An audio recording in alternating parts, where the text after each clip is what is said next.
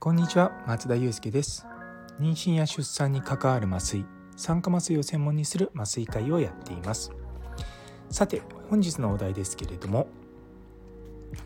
大学病院で12人だとどれぐらいの仕事量？というテーマについてお話しさせていただきたいと思います。本題に入る前に実はですね今当直明けなんですよてか当直中っていうかもうようやく今朝5時36分ようやく全部の仕事が終わってやべえスタンド FM の収録忘れてたって言って、まあ、これからもう眠いなと思いながらもですねやっぱり日課は欠かせないということであの収録をさせていただこうと思います。えっと、今日のあのお話大学病院で12人だとどれぐらいの仕事量かっていうのはですね今日、まあ、今さっきまであの研修医の先生と一緒に、まあ、麻酔をしてたんですけどもその時に少しこう話してた内容です。で12人、まあ、例えばその麻酔科専門医が病院にいた場合、まあ、何室手術室をこう運営できるかっていうお話をしてたんですね。で単純に12人いたらいや12室できるんじゃないのっっていうふうに言うとそれはちょっと僕の中では人員配置がうまくできないだろうなっていうふうに思います。っていうのはまず12人いるってことは1人当たり大体年休が4週間ぐらいあるんですよ。だいたいどこも年休20日間とかあるんで4週間ってことあごめんなさい20日間ってことはつまり4週間なわけですよ。でなので 12×448 週間誰か休むつまり毎週誰か1人いないってことなんですよね。なんで12人いたとしても、まあ、実動としては11人なわけですよ。でその中で例えば当直明けが1人でもしも理想を言うならば、まあ、うちの病院今私今さっきまでずっとこう夜中の夜中中ずっと麻酔してたのもあるんで、まあ、そういうのはあまり安全じゃないんでそういった施設だと、まあ、当直の入りも休みにしたい。だからまあいわゆる日勤夜勤にしたいっていうのがおそらく理想的なのでそうなってくるとさっきの11人から当直の入りと明けを引くとうんだ9人になるわけですよ。ただ大学病院だと大体週1日外勤って言って他の病院に行くわけです。なのでそこの大学の病院では働かない。なんで9かでつまり週1日ってことは0.8あの80%なのでそこの病院で働くってことは。なんで 9×0.8 つまり7.2人しかそこの病院にいないわけですよ。で0.2人っていうふうには僕ら動けないのでつまり12人麻酔科医がいるとそこ大学病院だと手術室を回せるのが、まあ、理論上は7室なんですよね。なんでそういった物事の計算をしていかないと計算が狂ってしまうと。で同じような計算をですね結局じゃあ1人麻酔科医が専門麻酔科の専門医が増えたからって言って手術室が1室増えるわけじゃないんですよ。今と同じような計算すると1人麻酔科医が増えるとだいたい0.7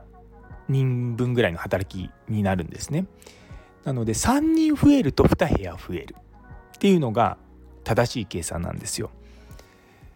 ただ多くの施設とかですと1人増えたら1人手術室が増えるっていう計算を麻酔科のスタッフもそうですし病院の人事とかそういったま運営の方々もそういう計算をしちゃうんですね。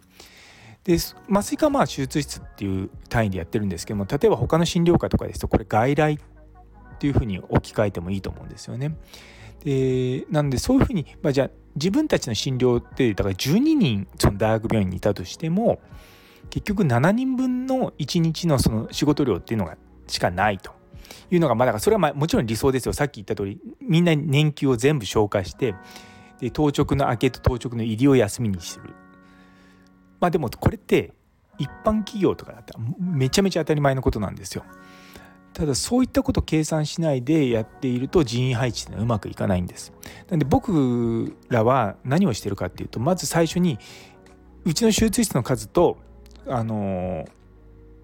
まあ、そういった年休とかをみんなが理想的に全部取ったとした場合何人必要かっていうのを計算をしてでそこからに対して今どれぐらい人数が足りないからじゃあちょっとそこの部分は補わなきゃいけないっていうふうにやってるんですね。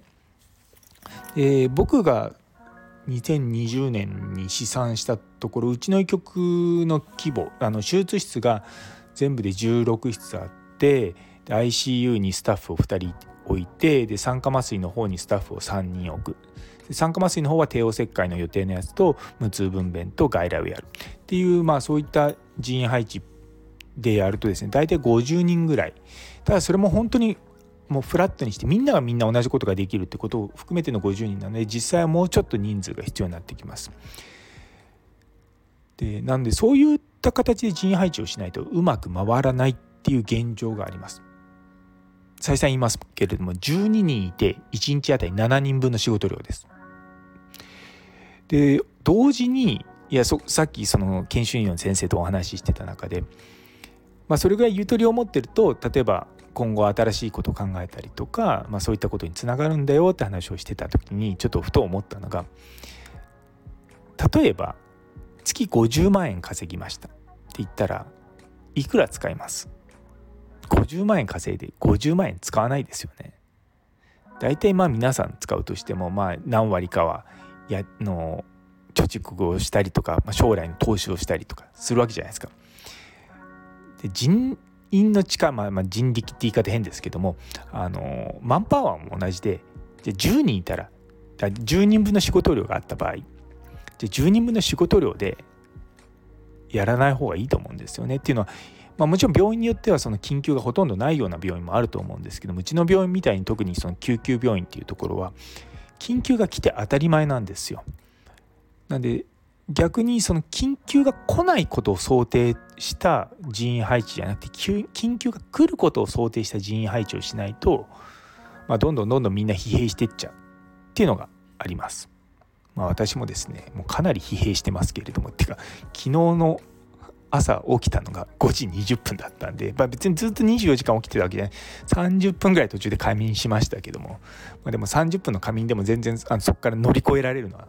それはもうあのよくあの睡眠のやつとか、ね、その断眠実験じゃないですけども本当にちょっとでも睡眠するとあのまたそこから少し長引いてできるっていうのがあるんですけども多分今あのクモンとかやっても全然解けませんね。はい。ということで、まあ、そういう感じのことをですねこう夜中頑張ってですね、まあ、もちろん麻酔もしながらなんですけどそういうふうに頭を働かせていかないともうすぐ寝寝落ちしちゃうんじゃないかと思いながらも、まあ、でも前日8時間ぐらいちゃんと、まあ、それも想定してって言い方言うんですけど、まあ、全く寝れなかった時のことを考えてちゃんと、まあ、睡眠をここ数日はちゃんととってたので、まあ、なんとかなってます。とはいえもうこれ以上は続かないので今日はこれでおしまいにします。最後まで聞いてくださってありがとうございます。皆様にとって今日一日が素晴らしい一日でありますように私はこれから寝てまいります。どうもお疲れ様でした。ありがとうございます。